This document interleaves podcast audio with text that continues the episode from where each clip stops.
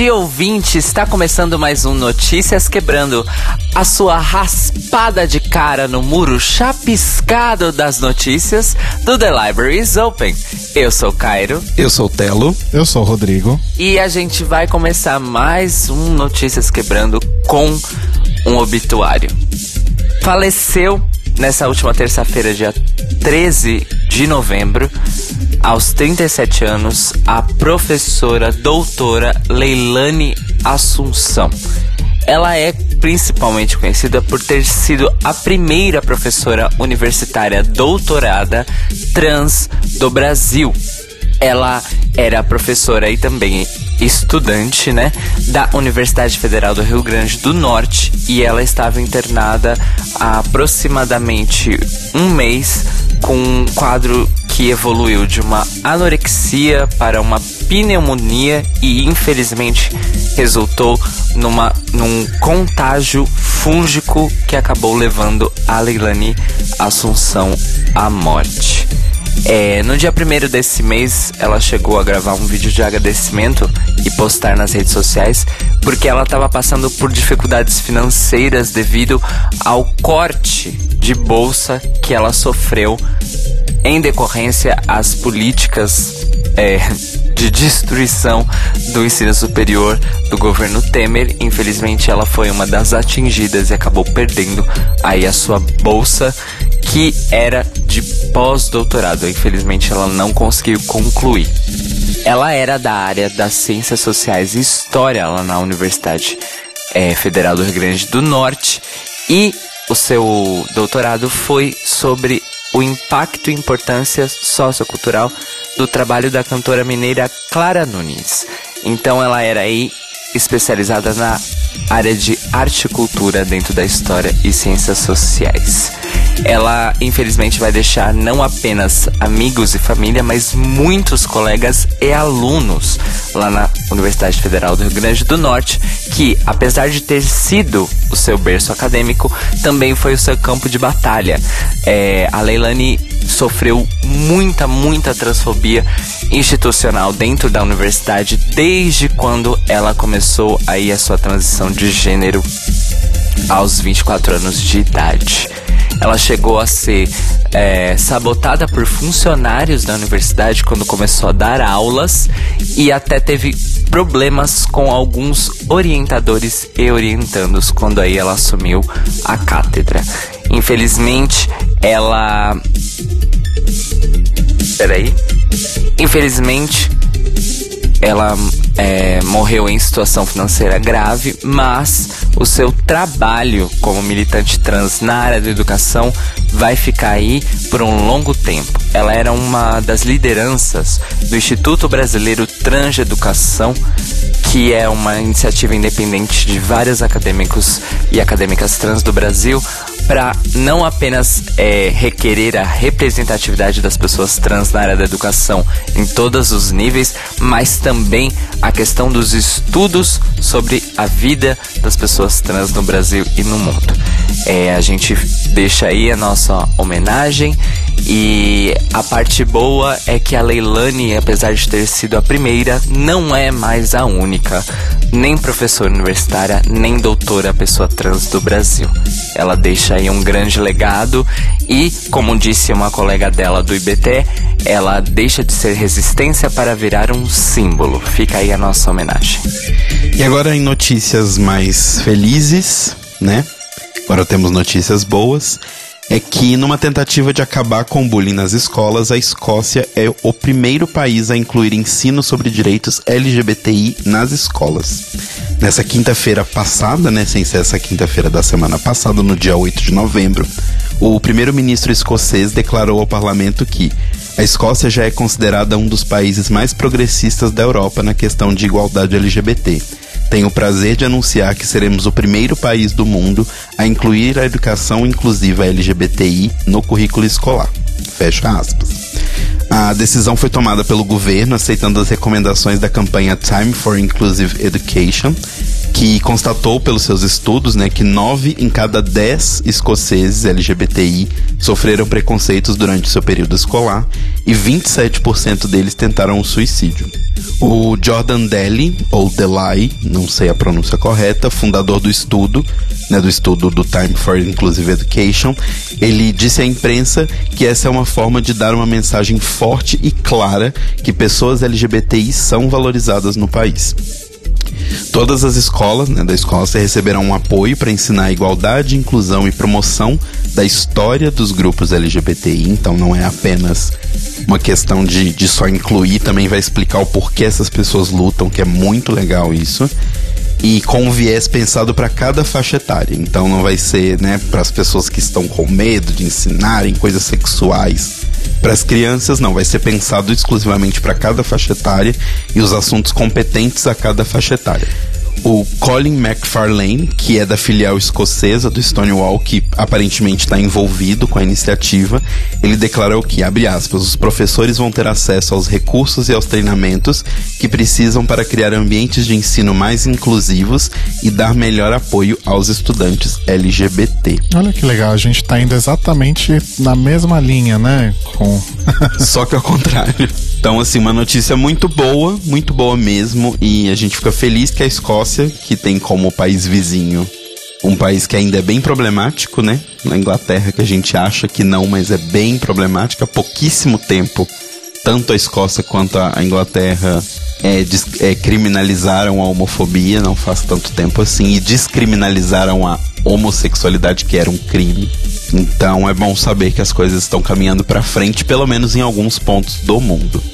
É muito doido pensar que a gente, nós, pessoas LGBTs, não existimos na educação de ninguém até este momento. E a Escócia é o primeiro lugar a fazer isso. E assim, é aquela coisa, a gente pode até pensar que Assim, pode pensar não, né? Acho que é um, é um grande fato. Muitas das pessoas têm preconceito com coisas que elas não conhecem. Então, se a pessoa não sabe nem que as pessoas existem e do nada ela cai num bar onde todo mundo é viado, sapatão, tá gritando, tá se beijando, realmente talvez pode ser um choque. Então, se a pessoa aprender desde o começo, talvez ela se torne um ser humano melhor e aprenda a aceitar as diferenças. E continuando agora em lugares do mundo onde as coisas estão mudando para melhor, né? Ou seja, não é o Brasil. É, pela primeira vez na história da Argentina, uma pessoa não binária conseguiu retificar os seus documentos sem nenhuma menção a sexo. A pessoa, que permanece até então sob anonimato, é moradora da província de Mendoza, tem 32 anos e conseguiu certificar a sua, a sua certidão de nascimento que obviamente vai abrir caminho para ela poder retificar todos os outros, colocando no lugar onde antes havia designação de sexo apenas uma linha, né? Então, não tem nada, não tem nenhuma letra, não tem nada, apenas uma linha. O caso chegou a ser levado para debate com o governador da província de Mendoza, que já havia, né, já que não existia nenhum caso disso antes, né? Ninguém havia chegado e pedido isso, não tinha acontecido. E o caso foi aceito com, em conversa com o governador com base na Lei de Identidade de Gênero, que foi aprovada no país em 2012. O diretor do Registro Civil de Mendoza, Enzo Riso, declarou que, abre aspas, juridicamente não haviam argumentos para dizer não. Isto foi discutido com o governador e ele nos deu aval para realizar esta decisão. Vale destacar que a lei estabelece, nessa lei do, da identidade de gênero na Argentina, esclarece que toda pessoa tem direito ao reconhecimento de sua identidade de gênero, ao livre desenvolvimento de sua pessoa conforme a sua identidade de gênero e a ser tratada de acordo com sua identidade de gênero e, em particular, a ser identificada desse modo nos instrumentos que, cert que certificam sua identidade. Ou seja, se ela não se identifica com nenhum gênero, ela tem esse direito de colocar isso nos documentos. Então, mais um passo à frente, dessa vez um pouco mais próximo. Será que podemos adicionar a Argentina na lista de, de países para autoexílio? Talvez. Então, eu sempre tenho uma dúvida. Na Argentina é o Macri ou é o Macron? Porque eu sei que um é na França e outro é na Argentina. É o Macri. É o Macri, né? Que é, que é bem, bem complexo, assim. E assim, é o, o que está acontecendo na Argentina também é uma enorme crise econômica com direito à inflação galopante. Então arrumar emprego e se manter por lá deve estar tá um pouquinho difícil. Sim, sim. as coisas aparentemente melhoraram um pouquinho, pouquinho, pouquinho desde quando a gente teve a felicidade de visitar.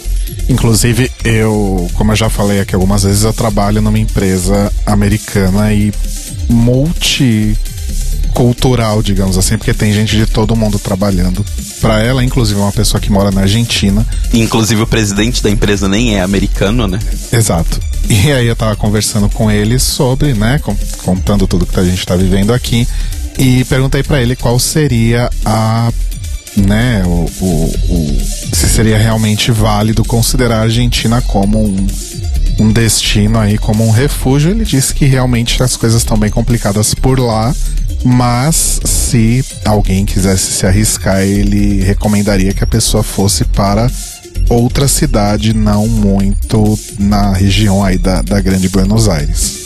Então partir aí para vai para Mendonça, para cidades um pouco mais afastadas, mas também não sei se isso ajudaria muito, mas enfim, fica essa dica para quem quisesse se arriscar.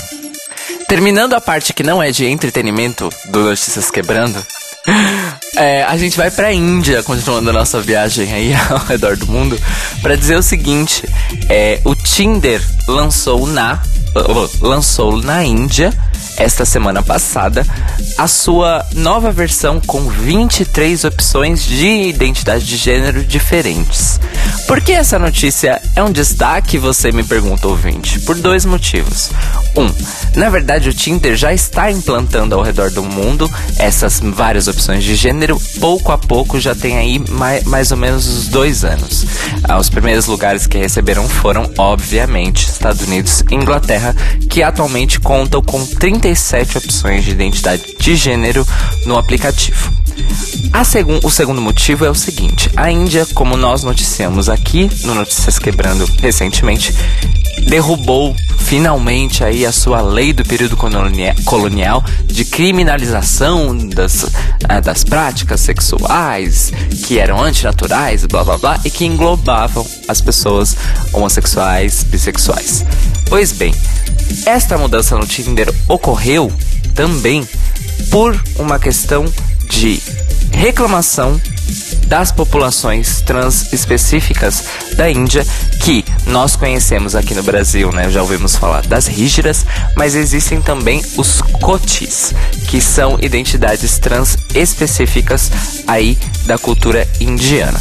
Então, além dessas duas que foram incluídas como opções no Tinder, também foram incluídas as pessoas a gênero, pessoas andrógenas, bigêneros, várias identidades não binárias, incluindo gender queer, pangênero, é, identidades é, intersexo, identidades trans variadas, não apenas homem e mulher trans, como também trans, pessoas transmasculinas, transfemininas, FTM, MTF, tudo mais. E também as rígidas e os coaches. Os coaches é, são pessoas que foram designadas homens ao nascer, mas que não é, se encaixam na comunidade das rígidas e vivem uma vida, uh, vamos dizer assim, social, mais associada ao feminino, à feminilidade, ao que eles consideram a feminilidade, mais especificamente associada também às atividades sexuais. Ou seja, assim como nós temos a noção de que gays afeminados são sexualmente passivos quando praticam sexo anal, lá existem os coaches. É, e isso aconteceu por causa das reclamações dos usuários que estavam se sentindo excluídos do, do aplicativo. Aqui no Brasil, eu não sei se o Tinder tem essas opções todas de gênero. Alguém aí sabe? Olha, eu nunca usei, não saberia dizer. Quando o Tinder apareceu, eu já tinha meu noivo.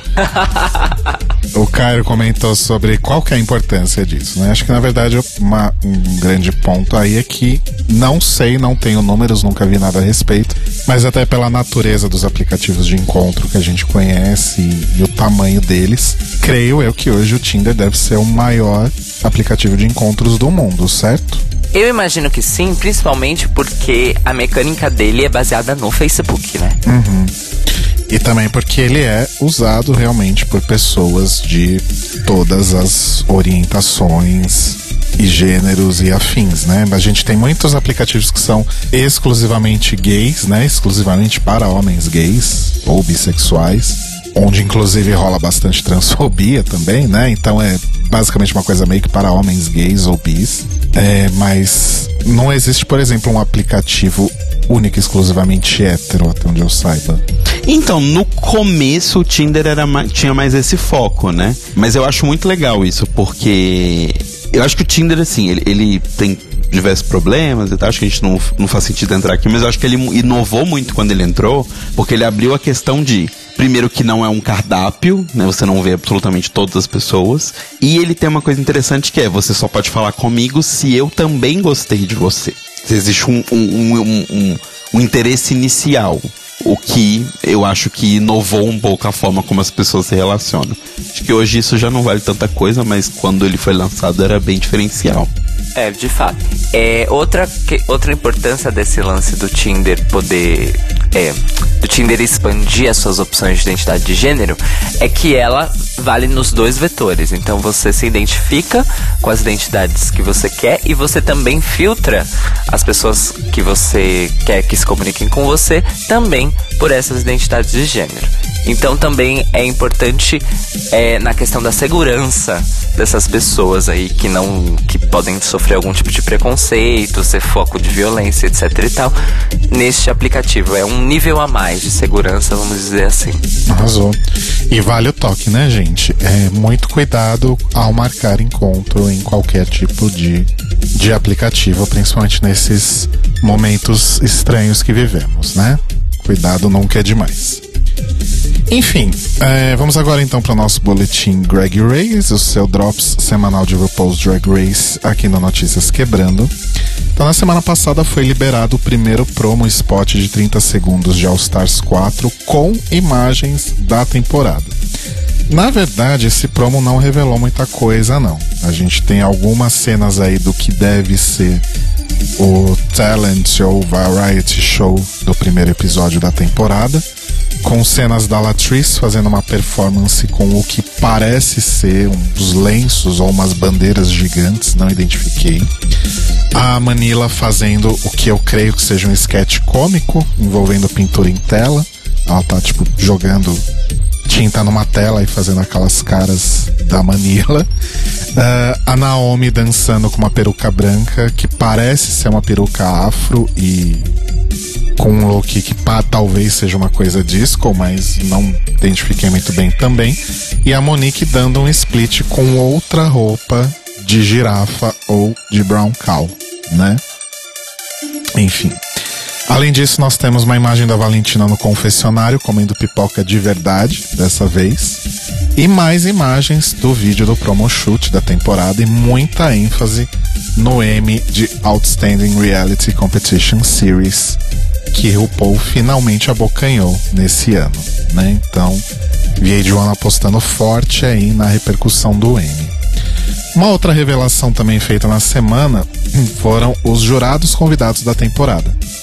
Então, as celebridades, é, celebridades reveladas até o momento foram Jennifer Lewis, de Blackish, as cantoras Ciara, Rita Ora e Casey Musgraves, Kanan Lonsdale, da série The Flash, Zoe Kravitz, da série Big Little Lies, a maravilhosíssima Yvette Nicole Brown, que fez horrores de coisas aí, mas é muito conhecida por Community, a Cecily Strong, de Saturday Night Live, Ellen Pompeo, de Grey's Anatomy, a maravilhosa Felicity Huffman, de Desperate Housewives, e que recentemente também participou de BoJack Horseman como ela mesma, né? a Suzanne Barsh, que é aí uma rainha da noite de Nova York dos anos 80, né? Deve ser é, não caridade, mas deve ser um apoiozinho da RuPaul para as amigas dos velhos tempos, né? A Frances Bean Colben, né? A mãe dela teve aí na última temporada, agora ela vai também. Season 11 teremos o, o a, a o ectoplasma do Kurt Cobain. Ai, que horror. Mas devem fazer alguma piadinha com a foto, né, da Francis no colo da RuPaul. Porque a RuPaul vai estar tá idêntica. A RuPaul tá idêntica desde aquela época até hoje, né? É verdade. Espero que a RuPaul pegue a Francis no colo. O fashion designer Jason Wu e a Erika Ash, que participou de programas de comédia tipo Sketch Mad TV e The Big Gay Sketch Show. E All Stars 4 estreia no dia 14 de novembro, de dez... oh, que louca, 14 de dezembro da VH1. já estreou, já tá acabando, se Deus quiser. E depois de emprestar sua voz a uma das personagens de Super Drags na dublagem americana, a nossa querida Ginger Mindy estará de volta à Netflix, em carne e osso dessa vez, no filme Dumpling, estrelado aí pela Jennifer Aniston. Vamos ver se ela vai fazer de novo o mesmo papel que ela faz desde a Rachel. E Danielle MacDonald, que conta a história da Willow Dean, uma garota. Inclusive, esse, essa história é baseada em um livro, né? E a Willow Dean é uma garota gorda, fanática pela Dolly Parton. A Jennifer Aniston, que é a mãe dela, era a rainha dos concursos de pageant. E aí a Willow Dean resolve entrar num concurso de pageant para rebater aí as críticas, ofensas e afins que ela recebe diariamente por ser uma pessoa gorda. A Ginger aparece junto com outras drags uh, encarnando a Dolly Parton no palco de um bar drag, que entre aspas é a coisa mais próxima da Dolly Parton que você pode encontrar por aqui, né? que, como diz uma das personagens do filme para Willow. E a Dolly Parton contribuiu aí com a trilha sonora do filme. É, o, a trilha sonora em si vai ter aí também covers de músicas de clássicos da Dolly Parton, inclusive a Here I Am, que é uma faixa nunca lançada antes. Além de novas músicas que a Dolly Parton trabalhou junto com a Linda Perry. Linda Perry é aquela que fazia parte do For Non Blondes e escreveu música para centenas de pessoas nos anos 90, como a Christina Aguilera, por exemplo. Beautiful da Christina é da Linda Perry, inclusive. Linda Perry que não só escreveu para Christina Aguilera, Linda Perry que inventou a Christina Aguilera. Quem inventou a Christina Aguilera foi a Disney, a louca. Né? Tirou aquela menina do buraco. E, enfim, o filme promete ser uma, um belo água com açúcar, né? Mas acho que vale a pena aí pelas várias menções a Dolly Parton, pela trilha sonora também e pela aparição da Ginger e de outras drags fazendo aí a Dolly Parton. Esse filme, que espero que não seja essa bomba, estreia em 7 de dezembro na Netflix. Eu só realmente espero muito que não seja uma bomba de gordofobia tipo aquele outro lá que foi até saiu do Netflix, Insatiable. Não saiu, infelizmente tá lá ainda. Tudo indica que é uma trama que justamente combate coisas relacionadas à gordofobia e pressão estética. Vamos ver Vamos ver o resultado. Até aí o episódio 2 de Super Drags, teoricamente, também. Enfim. A gente não vai falar de Super Drags agora, pelo menos. Porque é muita coisa, mas também não é muito. Uh, fazendo um link, um gancho aí com drag queens que aparecem em desenho animado. Ontem, domingo, 18 de, de novembro, eu tô com, confundindo novembro com dezembro. A RuPaul participou de um episódio de Os Simpsons, fazendo um makeover aí no Homer e na Marge. O episódio é basicamente o seguinte: a Marge arrumou um emprego como vendedora de Tupperware e aí o seu amigo, que eu creio que seja que se chame Julio, recomenda que ela se aproxime de drag queens para pegar umas dicas porque as drag queens são as maiores vendedoras de plástico do mundo. Hã? Hã? Hã? Hã? Enfim.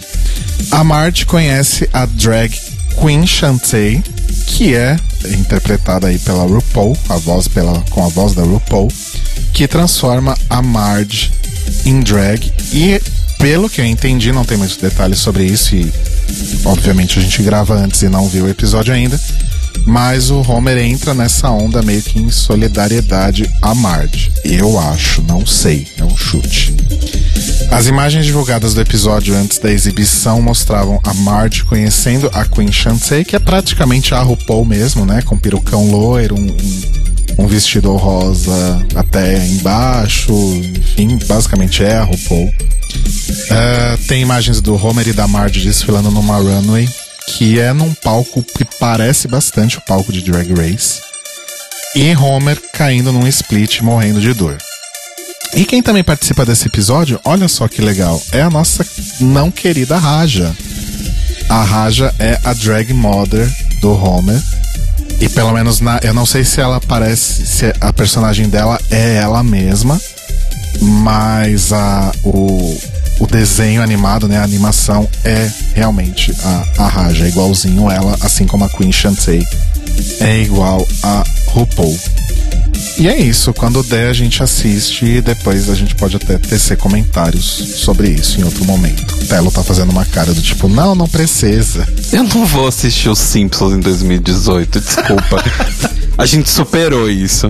O Notícias Quebrando de hoje teve informações do Observatório G, do Facebook de RuPaul's Drag Race, do Observatório do Cinema, do The Rap, do New Now Next, do Gay Times e do site Nlucon, que continua aí a sua campanha para conseguir se financiar até o final do ano. Vão lá contribuir, tem um link aqui na descrição, como sempre. Um beijo também para o Neto. Beijo pro Neto e beijo pro Nlucon também. Beijo, Neto. É, eu vou começar as indicações da semana com. Ai, gente, eu não tô com criatividade, eu não, não vi nada de novo ou diferente nos últimos tempos, então a gente não. Bom, enfim, eu vou falar sobre Bohemian Rhapsody, que é a cinebiografia do Queen, que tá aí, né, em todos os cinemas, faturando horrores aí nos cinemas. Tá estourando a boca do balão. E talvez eu dei spoilers, mas assim, é, eu acho que spoiler de biografia não é exatamente um spoiler, né? E provavelmente as pessoas já leram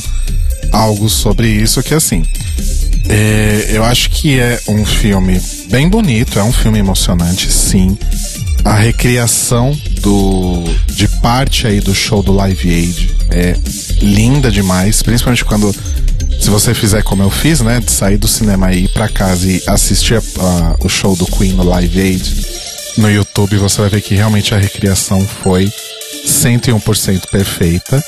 E vale a pena também porque o que tá no filme não é o show inteiro, o show do Live Aid foi maior, foi acho que quase meia hora.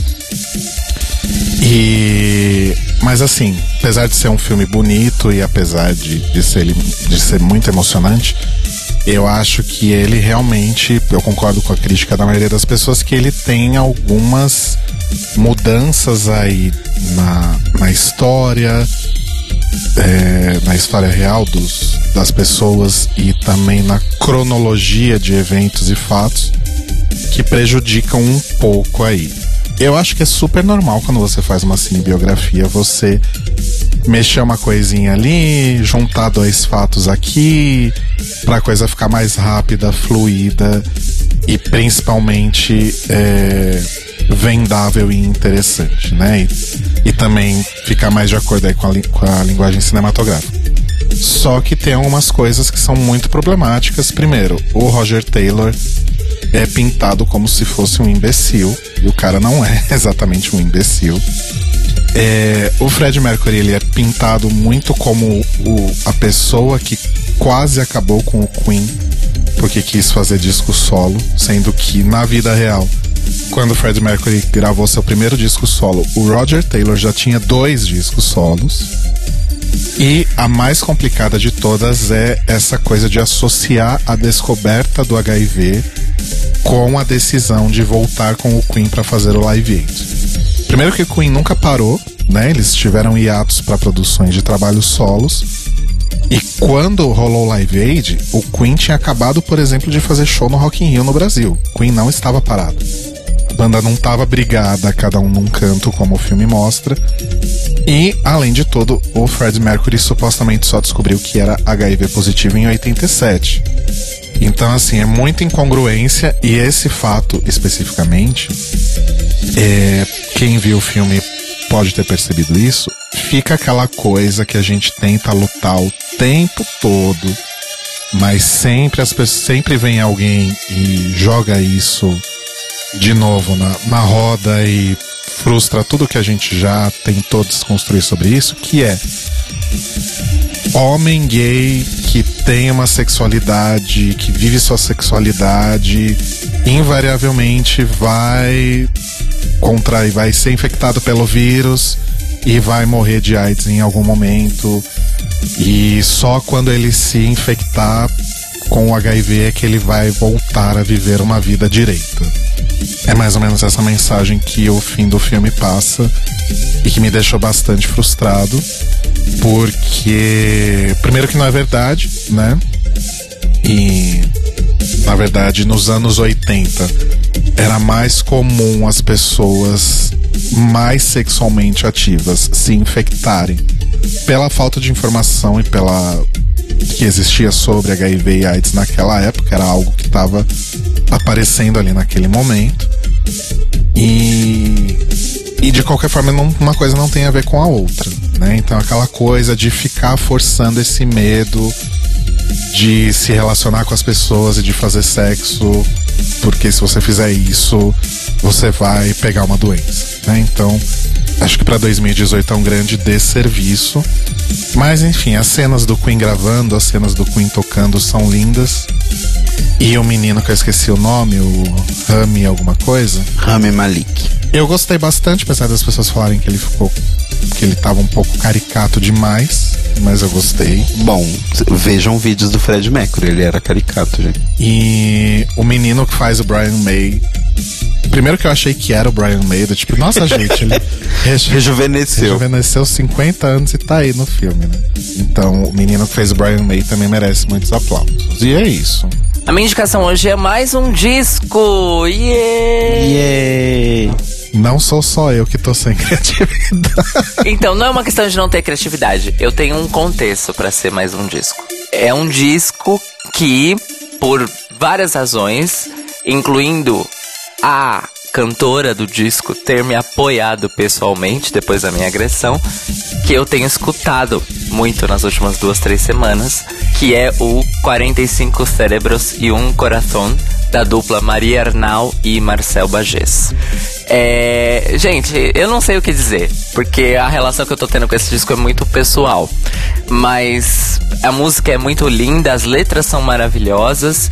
É, é um, um estilo musical que eu não sei classificar, porque a premissa deles é que é uma cantora e um guitarrista.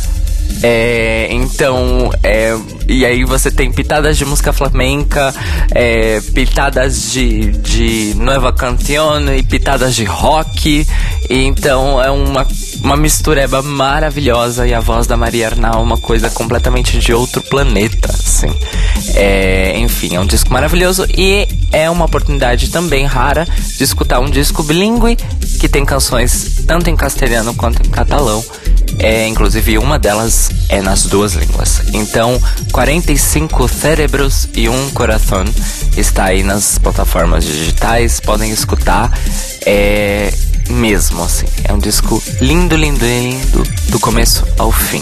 Maria Arnal e Marcel Bagés. Arrasou. Eu, a minha, eu tenho uma dica primeiro, pequenininha, rapidinha, que é com- pensando nessa notícia que a gente deu do negócio da Escócia e tal, de. É, não, mentira, da Argentina, da pessoa do gênero neutro. Eu vou dar uma dica de um jogo, que é um jogo maravilhoso, que eu amo muito. Talvez seja meu jogo preferido, talvez não. Mas é Transistor. Eu acho que. Não sei se eu já indiquei ele aqui no podcast. É que a gente falou tanto dele. É, você sempre fala muito dele, mas indicar, indicar, acho que você nunca indicou. Então, é um jogo muito maravilhoso. Um dia eu indico ele com calma, falo- explicando mais coisas. Mas assim, é, eu queria indicar ele com, base nessa notícia porque ele é o primeiro jogo que eu me lembro que tem um personagem não binário no jogo. Porque tem vários personagens que você vai, né? Eu não vou dar um, um spoiler aqui, mas vários personagens que você vai conhecendo durante o jogo. E aí tem tipo uma ficha daquele personagem. Então tem lá nome, profissão, talentos, sexo. E aí tem Fs, Ms e tem um personagem que o sexo tá X. Em momento algum isso é questionado, em momento algum ninguém fala. Tipo, isso não é uma questão, sabe? Então eu acho legal, porque foi a primeira vez que eu tive contato, não obviamente com uma pessoa não, não, não binária, né? Ou a gênero, mas é, num videogame, eu acho que foi a primeira vez. E é um videogame grande, então eu acho legal. Agora minha dica mesmo da semana, que é Chilling Adventures of Sabrina, que é a série nova, né, da Sabrina, que é um quadrinho super antigo. Eu nunca li os quadrinhos, não, não acompanhei os quadrinhos da Art Comics, mas falam que é muito legal. Fred Pavão, inclusive nosso amigo, indica bastante, porque ele sempre gostou e leu os quadrinhos da arte. Mas a série Sabrina é bem legal, assim. É. eu vou dizer, vai parecer meio chato, mas assim, é, eu fiquei positivamente surpreendido, porque eu não achava que seria tão legal quanto foi, assim. Eu achava que seria bem mais raso, bem mais bobinho e tal. Mas eu achei que foi uma atualização legal do conceito de Sabrina e tal. Né? E, e eu achei que eles tiveram um timing legal de lançamento. Foi, foi, foi, tudo, assim, sabe? O timing de lançamento foi legal, foi próximo do Halloween.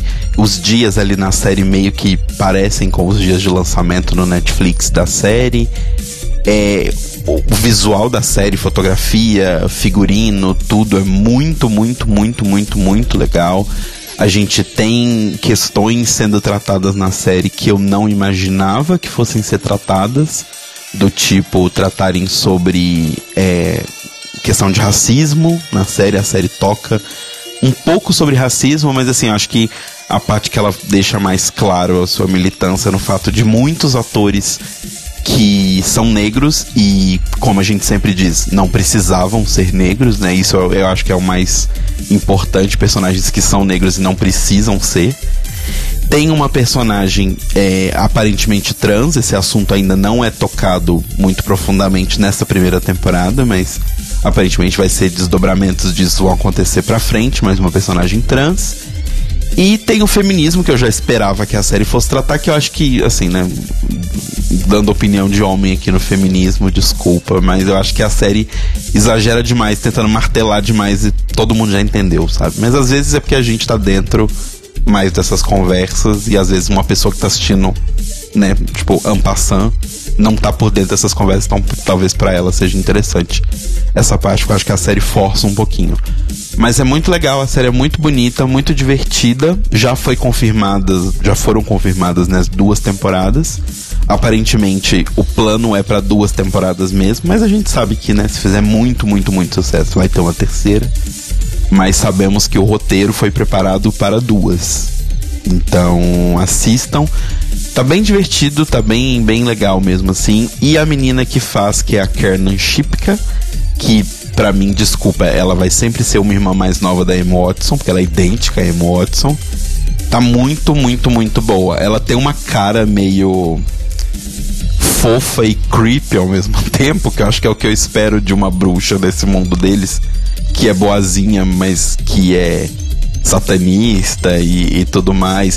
Aí isso é uma coisa muito legal. Tem muito sangue na série, muita cabeça de bode, muito, muito estátua de Bafomé falando que é o capeta tem muito pentagrama falando que é coisa satânica. Amo, amo essas coisas. Não é Baphomet, é Baphomet. É Baphomet, o grandoque dos infernos. Mas assim, é, é, todos os clichês de satanismo anos 90 que não tem nada a ver com satanismo e por isso que eu acho mais divertido, sabe? Então, assistam Sabrina na Netflix que tá bem divertido. Arrasou. Só queria complementar uma coisa. Depois de ver o filme, o Burner Rhapsody, eu revisitei a discografia do Queen e reconstatei uma coisa que eu já sabia. O Queen é uma banda de greatest hits, não tem nenhum álbum inteiro que seja bom. Eu faria um mic drop agora, mas a gente não tá podendo quebrar microfone. E o Notícias Quebrando está disponível toda segunda-feira, logo nas primeiras horas, no feed e às 8 da manhã na Rádio Sense, em sensecast.org. E se você quiser comentar essas notícias, mandar outras notícias pra gente ou bater um papinho mesmo com a gente durante a semana, você pode mandar o seu e-mail para thelibrariesopenpodcast.gmail.com no Facebook e no Mixcloud nós somos barra The Libraries Open Podcast e no Instagram e no Twitter Tlio Podcast, T-L-I-O Podcast. E nós nos ouvimos e nos falamos novamente hoje à noite às 21 horas ao vivo na Rádio Sense sensecast.org no The Libraries Open. Tenham um bom dia, se cuidem direitinho e na verdade assim, né? Para quem é aqui de São Paulo, boa segunda de feriado prolongado. Ah, é verdade, é só, em, é só em São Paulo e no Rio, né? Eu acho que tem outras cidades do Brasil, mas enfim. É, enfim, aproveitem. Se, se o seu estado valoriza pessoas negras, que bom. O meu antigo não valorizava. Então tá, beijos e até mais tarde.